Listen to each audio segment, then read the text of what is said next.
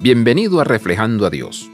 Después de que Dios rescató a los israelitas de la esclavitud egipcia, el pueblo se rebeló. Su desobediencia tomó la forma de un becerro de oro, un símbolo de idolatría que indicaba su falta de fe. Después de esta desobediencia, hay una escena profundamente íntima entre Moisés y el Señor. Moisés está comprensiblemente desanimado por la depravación de su pueblo. Agotado emocionalmente, Moisés busca el consuelo y la fortaleza de la presencia del Señor. Él quiere conocer a Dios. Él quiere conocer sus caminos. Quiere el favor de Dios. En otras palabras, Moisés necesita la seguridad de que Dios continuará guiando a su pueblo. Este es el clamor de todo líder que busca guiar a un pueblo al corazón y a la misión de Dios.